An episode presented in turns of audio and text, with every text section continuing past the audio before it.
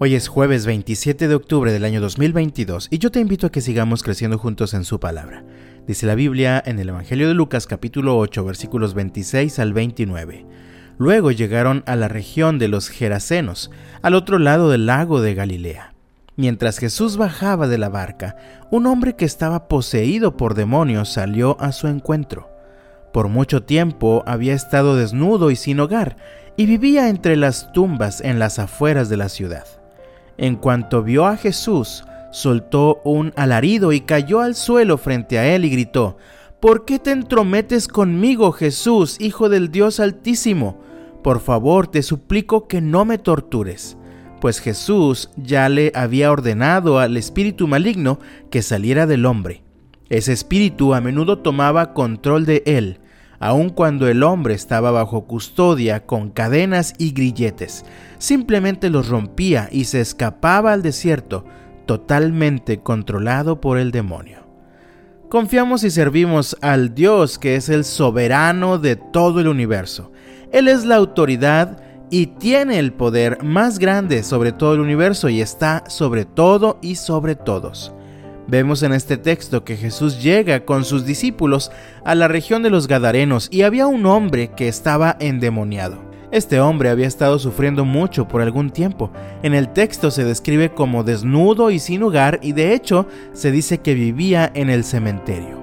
En cuanto Jesús baja de la barca, el hombre va al encuentro de Jesús. De entrada, pareciera como si fuera a enfrentar a Jesús. Sin embargo, Pronto vemos que el hombre cae al suelo y comienza a rogarle a Jesús.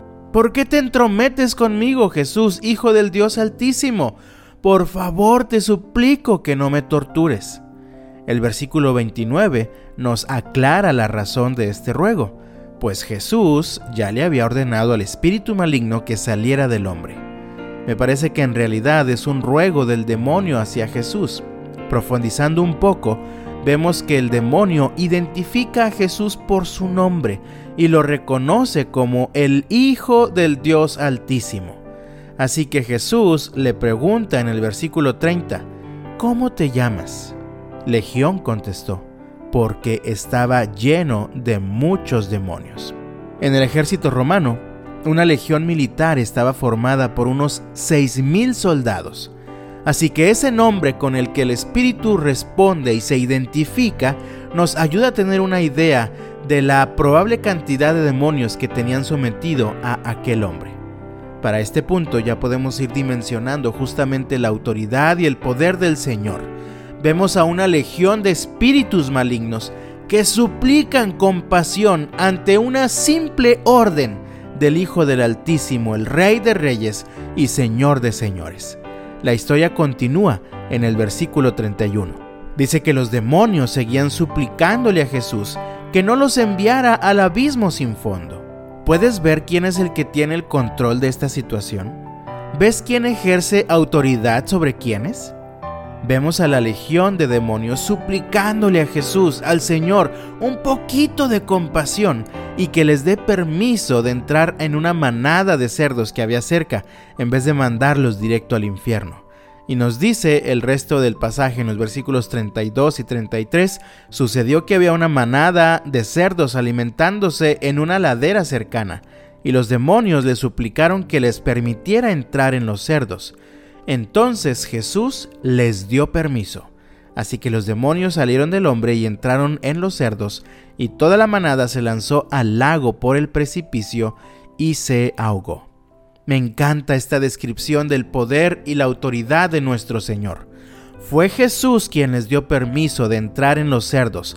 Ellos no pudieron hacer algo que no hubiera sido permitido o autorizado por el Señor. Vemos a Jesús gobernando sobre los ejércitos espirituales.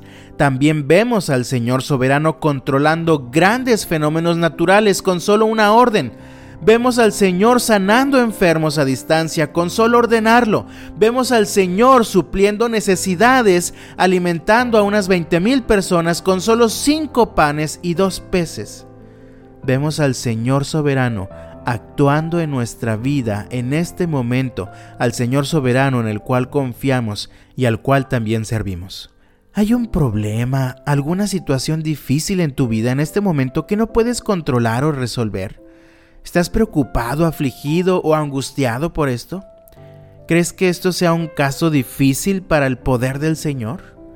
Yo te invito, amado mío, esta mañana a que renueves tu confianza y tu esperanza en el poder y la autoridad de nuestro Dios soberano.